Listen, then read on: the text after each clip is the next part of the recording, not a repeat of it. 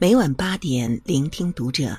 大家好，我是主播应由，欢迎收听读者。今天我要为您分享到来自才华水木君的文章：日本末日台风这一幕看哭国人，他不完美，可我爱他。关注读者新媒体，一起成为更好的读者。九月四日，今年第二十一号超台风飞燕在日本登陆。别看台风的名字很温柔，但是破坏力却十分惊悚。众所周知，日本的房屋以坚固抗震闻名，但是超强台风席卷后根本不堪一击。这是日本近二十五年的最强台风，毫不夸张的讲，整个日本都被扒了层皮。漩涡中心的关西国际机场更是成了重灾区。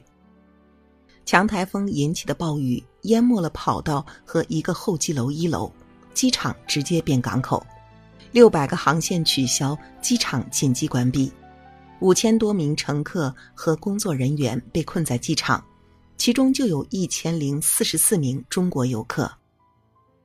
更严峻的是，关西机场是一座海上机场。完全由人工填海造地建成，和内陆的交通全靠一座联络桥。但关键时刻，一个游轮因为台风失控撞上了桥身，这下联络桥也用不了了，航班飞不了，联络桥又切断了机场回大阪的唯一陆上通道，关西机场顿时如一座孤岛，五千人岌岌可危，怎么办啊？日方给出的救援方案是派摆渡车接大家去轮渡，再坐船回大阪市。但是摆渡车数量有限，供不应求。据被困在机场的中国游客说，排队非常久，估计要三到五天才能坐上船。台风已经造成六人遇难，一百多人受伤，可以说多待一分钟就多一分钟危险，撤离刻不容缓。就在包括日本人在内各国游客在排队等车的时候，只听中国游客一阵欢呼：“大使馆来接人了！”中国驻大阪领事馆的专车挂着醒目的牌子，奇迹般的出现在了关西机场，不是一辆，而是整整十五辆。得知上千名同胞被困后，中国驻大阪总领馆连夜行动，和日方紧急协商后。日方同意优先安排中国公民转移，用车紧张的非常之时，不知道我们的总领馆是如何调度来这么多车。领事馆的工作人员更是从半夜就在机场待命，只等命令一到，马上接人。救援车赶到的时候，还发生了这样温情的一幕：只要你觉得是中国人，就可以跟祖国走。隔着屏幕都有热泪盈眶的感动。无论你走到哪里，祖国都是你的后方，这是平常在国内感受不到的震撼。相信在绝望的谷底见到中国专车的时候，在惶惶焦虑时听到使馆人员亲切的乡音的时候，那句“我们一定接你回家”，掷地有声的承诺早就超越语言本身，心里的感动翻山又越岭。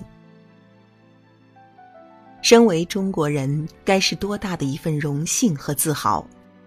截至日本当地时间九月六日凌晨，中国总领馆分六批安全撤离中国旅客共一千零四十四人，其中还包括香港同胞一百一十七人、澳门同胞五人和台湾同胞三十二人。顺利坐上大巴车离开的同胞，看着外面依然遥遥无期的等待的日本和其他国家游客。感恩无以言表。截止中国公民撤离完毕后，关西机场依然关闭。不知他国游客是夹杂着怎样一种心情目送中国游客先行？羡慕、嫉妒，或许还有那么一点无奈。想必被困的日本人心情更加五味杂陈。国内的救援行动也进行了无缝衔接。天津航空、吉祥航空、春秋航空等都相继增开航班，东方航空、四川航空承诺免费改签。这不仅仅是一次成功的海外撤侨，更是一次举国上下通力合作的“战狼二”行动。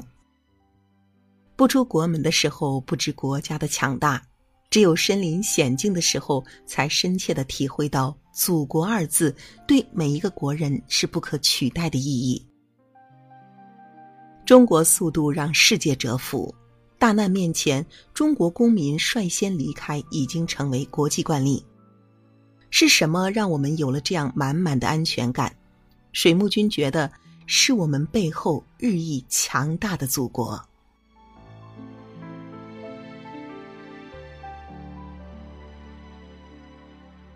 回首过去数十载，他一次次救我们于水火。他一次次送我们平安归来。二零一六年十一月，新西兰发生七点五级大地震，引发海啸预警，公路断裂，水路不通，空中逃难是唯一的生路。所有人都急等救援的时候，中国领事馆承包了当地的民用直升飞机，第一个赶去救人。看到直升机喜从天降，各国游客疯一样的围了上去。结果开门后的第一句话是：“我们来接中国人。”数百名中国人几小时内就全部撤离，他国游客还在排队。二零一一年利比亚战争爆发，当地华人性命攸关。利比亚周围救援条件艰苦，各国都一筹莫展。中国政府动用海陆空等多种交通工具，从希腊租游轮，从埃及借大巴。从突尼斯租飞机，辗转多个国家，不惜动用重金，几天之内将三万多中国人一个不少全部接回国内。全世界震惊，自己救援无能的外国政府趁机指责中国政府。中国把利比亚邻国的酒店几乎预定而空，强租了当地飞机，购买希腊大量国债做回报，收买了利比亚边境警察为中国人开后门。这样的救援也太没底线了。请问什么是底线？是把自己的国民扔在战火之中，自己先逃命回国的韩国大使吗？还是为了节省成本，舍不得调度资源，任由本国人自生自灭的西方国家吗？保护公民才是最大的底线。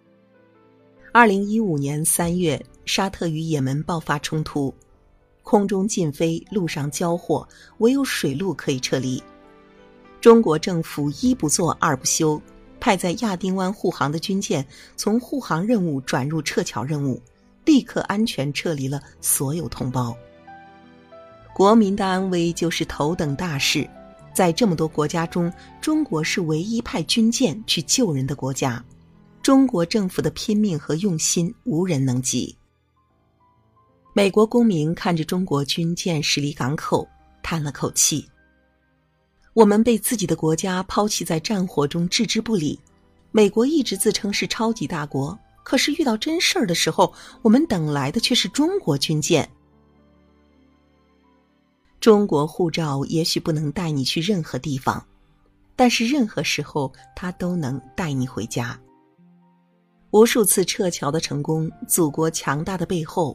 我们的踏实的后方，请别忘了这群幕后英雄的付出。他们是驻扎在海外与外方辛苦斡旋，为同胞们默默安排好一切的使馆工作人员。他们是抢在救援第一线，有危险的地方就有他们，军装持枪威严护送我们一路平安返程的中国解放军。他们是舌战群儒，一个人活成一支队伍，和外媒斗智斗勇，一张口世界都安静了的中国外交部。对不起，你来过中国吗？对不起，你别说话。对不起，门在那边。他们言辞犀利，行动强硬，他们都在告诉世界这样一个道理：从前的中国已成为过去。今天的中国，你们谁也别惹。被富饶的华夏大地滋养，手揣分量与日俱增的中国护照，水木君时常有一种感慨：身为中国人，就是赢在了起跑线上。当战乱、枪杀、恐怖分子危险肆虐的时候，我们一如既往的上班、生活、恋爱与生子。明日可期、未来无限的人生，你可知是多少国人遥不可及的梦想？并不是每一个国家都能给你一夜无梦的幸福。我们没有生在一个和平的年代，而是生在一个和平的国家。正如一个网友说的那样，尽管它不完美，可我爱它。我们为什么对这片土地爱得深沉？因为我们背后有一个强大的祖国。还记得《战狼二》热映，片尾一个镜头让全体观众欢呼鼓掌，一本中国护照出现在屏幕上，一行行烫金的大字写着：“中华人民共和国公民。”当你在海外遭遇危险，不要放弃，请记住，在你身后有一个强大的祖国。此生无悔入华夏，来生还做中国人。